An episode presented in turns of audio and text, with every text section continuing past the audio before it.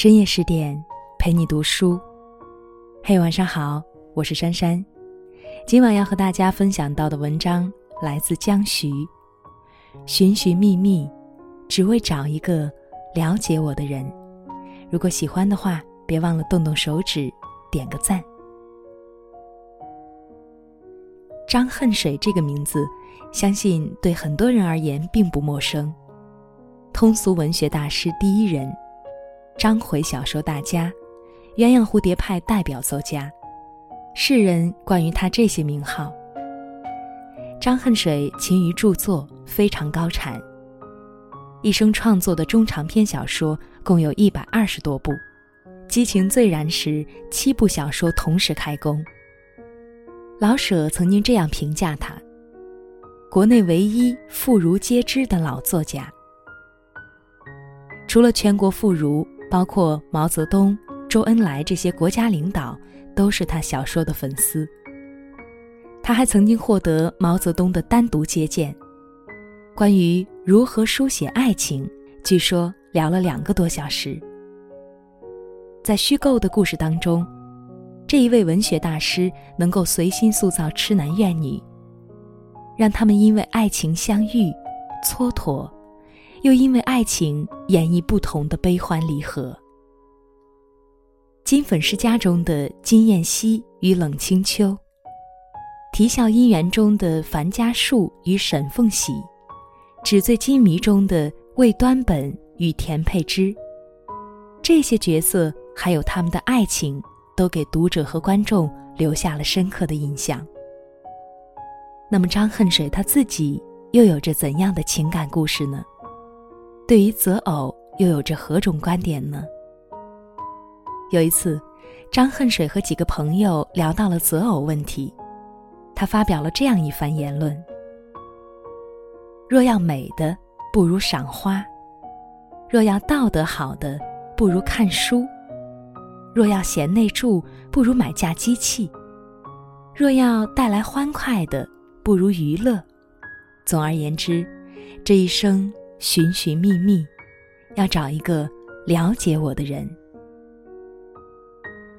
张恨水有三段婚姻，每一段婚姻都是一种境遇，也让他清楚的知道，人这一生当中什么最重要、最想要。和鲁迅是一样的，张恨水的第一段婚姻是由母亲包办的，他也曾做出反抗，但出于孝道。最终，他选择妥协。那一年他十八岁，刚从孙中山在上海创办的蒙藏垦牧学校归来。对于家庭职责的担虑，对自己人生前途的迷茫，已经使他陷入忧愁。因为张母抱孙心切，加上对方使了调包计，让张恨水在阴差阳错当中接受了一段错误的婚姻。娶了一个他不想要的新娘。新娘是一个叫徐大毛的姑娘。她的嘴唇是翘的，鼻梁是塌的，身材是矮胖的。虽然张恨水之前说过“好看不好看不成问题”这样的大话，但是临了现实，他还是夺门而出，跑去后山。相貌丑陋，缺乏感情基础。最主要的是没有共同话题和生活情趣。对于这一段有名无实的婚姻，张恨水的内心是拒绝的。月圆之夕，清光从桂隙中射上纸窗，家人尽睡，余长灭灯，独坐窗下至深夜。新婚燕尔，张恨水写下了这样的文字。月虽清满，人却无法婵娟。和鲁迅是一样的，他只把这一位妻子当做母亲送给自己的礼物，喜不喜欢都要接受，爱不爱都要好好供养。至于爱情，他未能品尝。民国大师辈出，他们崇尚自由，追求个性。有些人为了心中的挚爱，可以无情无义；有些人始终以良心作为立世做人的底子。徐志摩属于前者，张恨水要算后者。抗战前夕，徐大毛随同婆婆从北京返回前山老家，和丈夫长期分居。张恨水每个月都会给她汇生活费，而且管够。在徐大毛的心目当中，自己的丈夫就像是一棵摇钱树，让她衣食无忧，让她因之欢喜。后来，年逾花甲的徐大毛突发中风，意外去世。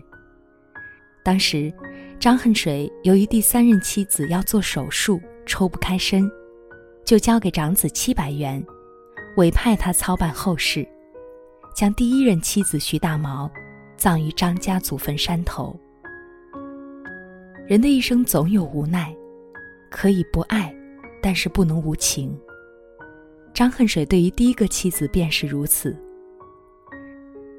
看过《金粉世家》的人，应该对小莲这个角色有所印象。身为下贱，聪明伶俐，因为无法和相爱的人在一起，她选择削发为尼。是一个爱而不得，又不愿意委曲求全的人。小莲的原型正是张恨水的第二任妻子。胡秋霞。胡秋霞原名招娣，幼年时被人从重庆拐到了上海，给人家当丫鬟，因为无法忍受家主的打骂，伺机逃了出来。后来在洗衣所遇到了张恨水。胡秋霞十七岁那年，两个人举办了婚礼。张恨水为她更名为胡秋霞，取自王勃名句。落霞与孤鹜齐飞，秋水共长天一色。之后，张恨水著有长篇小说《落霞孤鹜》，以此纪念这一段生活。相比之前那位，胡秋霞年轻活泼，给她沉寂许久的生活带来蓬勃朝气。从小吃惯苦、做惯各种家务活的女子，自然对丈夫的饮食起居。照顾得无微不至，让她有更多的精力投入到小说的创作当中。胡秋霞的到来，免除了张恨水生活上的后顾之忧，让他在小说创作上出现了一个高峰。《啼笑姻缘》《金粉世家》这些扛鼎之作，正是出于这一时期。胡秋霞是他生活上的贤内助。然而，作为一个多愁善感、情感丰富的才子，张恨水不会满足于贤内助这样一种陪伴。他为他制定学习计划，教他握笔写字，培养高雅情趣。经过一段时间之后，胡秋霞已经能够像故事中的小莲那样识文断字，成为张恨水小说的第一个读者。有一次，张恨水的生日。因为他平日埋首创作，浑然忘却了这一件事情，是胡秋霞打理铭记着和他有关的每一件事情。因为张恨水是他生活的中心。关于这一件小事，张恨水写了一首词，其中有这样两句：“我自伤心还一笑，伤心不要一分晓。天香红袖。”胜过旧时村妇。到底还是不能十分了解张恨水，否则，微笑后面的伤心，何以不愿倾诉于他呢？他们两个有过七年之痒，当时，一个叫周淑云的女孩闯入了两个人之间。胡秋霞是不愿意的，撕碎了所有的照片，闹着要离婚。婆婆力劝。加上已经有多个孩子成为牵绊，他最终选择了委曲求全。这是有别于小莲的一个地方。在张恨水五十多岁时，胡秋霞带着儿子搬离人口众多的大家庭，独自生活。在之后一些年，两个人经常看望对方。张恨水就算是囊中羞涩，每一次去看望这位妻子。都会请他吃饭，似浓似淡，亦近亦远，直到两个人先后离世。每娶一个妻子，张恨水都要为对方改名。诚如张爱玲所说，取名是一个小小的创作。他为不同人生阶段所娶的不同女人去更名，要么给予期望，要么表达理想。第三任妻子原本叫周淑云，后来改为周南，取自《诗经·国风》当中“周南”二字。两个人相遇的时候，周南只有十六岁，而张恨水已经三十六岁。她是青春活泼的美少女，她是鼎鼎有名的大作家。他倾慕她的横溢才华，他迷恋她的婀娜曼妙。虽然年龄相差二十年，并且他已经有两位妻子，这些周南都不在乎，只要有想要的爱情。于是他们结婚在一起。流年易逝，红颜会老。张恨水不会忘记曾经最美丽的画面。两个人相伴同行，游于白云观。周南骑在驴上，手举细鞭，身披青色斗篷，鬓角插戴海棠花。旧时光里的美人美景，让他每一次回想起来，都不禁在回忆里流连忘返。除了年轻、乖巧、艺术情趣，和前面两位妻子不同之处在于，这一位比自己小二十年的女人了解他。了解、懂得，不正是张恨水当年和朋友谈及的择偶标准吗？对于一个平日沉浸于创作的才子，最渴望的，应当是有人读懂他的文字，懂了他的文。也就懂了他的心。张恨水在文章当中记叙了这样一件事：有一天，他在屋外晒旧书，周南拿起一份报纸，上面有一首古言诗，没有署名，他却看得出此诗出自丈夫之手。张恨水甚感惊讶，问他何以知晓？他说：“从其中一句话即可看出。”为此，张恨水大笑。这一笑让人想起了苏东坡和王昭云这一对老夫老妻。有一次，苏轼在家吃罢饭，抚摸着自己的肚腩，试问旁人：“可知我肚子里装的是什么吗？”有人说是文章，有人说是博学见识，唯有朝云回答。是一肚子的不合时宜。苏轼听此言，不禁开怀而笑。王昭云去世之后，苏轼在他墓碑旁的亭子上撰写了一对楹联：“不合时宜，唯有朝云能使我。独弹古调，每逢暮雨倍思亲。”爱或者性。都不算是最重要的，让人孜孜以求的，还是了解和懂得。后来周南患上癌症，去世的时候五十岁还不到。张恨水一直在病床前陪伴着他，直到最后。周南离开之后，他写下了上百首悼亡诗，可谓情深意重。谁能说，懂得？不是这个世界上最深情的语言呢。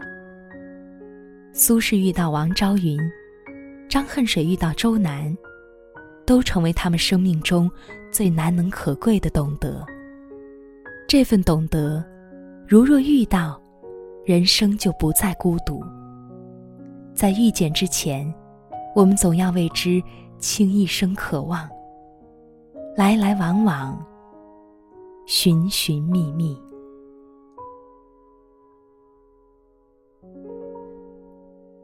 好了，文章就是这样。如果喜欢我们的文章，欢迎搜索关注微信公众号“十点读书”。你可以读好书，可以听电台。我们既分享三毛、木心、杨绛、村上春树这样的名家经典文摘，也分享教你如何高效工作、拥有健康生活的实用干货，还有诸多暖心情感美文，寄托你的心情。欢迎在微信搜索关注“十点读书”，每个深夜十点，用好书和美文伴你入眠。那如果喜欢我的声音，也欢迎关注我的微信公众号“珊珊夜读”。晚安喽。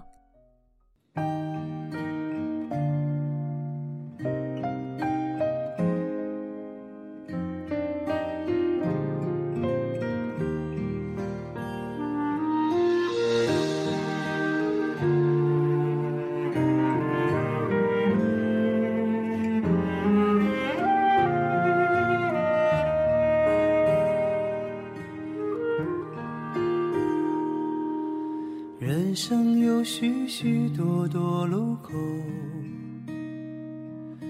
常常不知向左还是右。有时候我会感到孤独，偶尔想找个人一起走。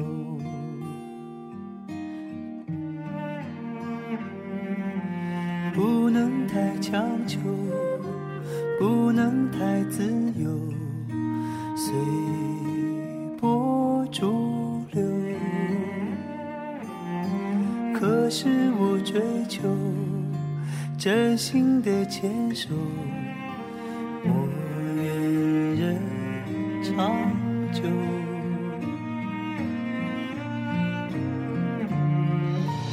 我也会有失望的时候。抱怨生活对我不够好，不能像电影一样，情节曲折，结局依旧。但我庆幸自己能泪流，尽管下次伤心还会有。终究是真切，不麻木。喜怒哀乐，细水长流。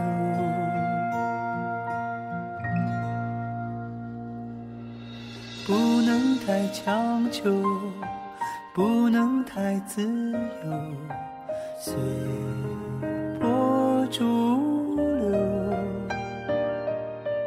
可是追求真心的牵手，我愿人长久。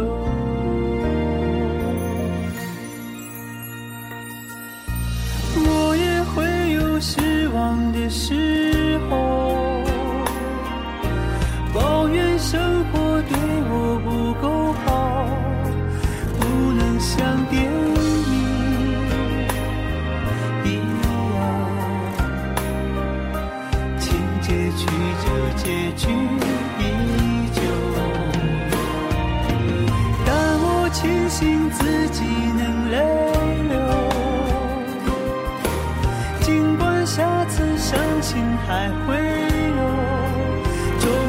是真切，不麻木，喜怒哀乐我都拥有。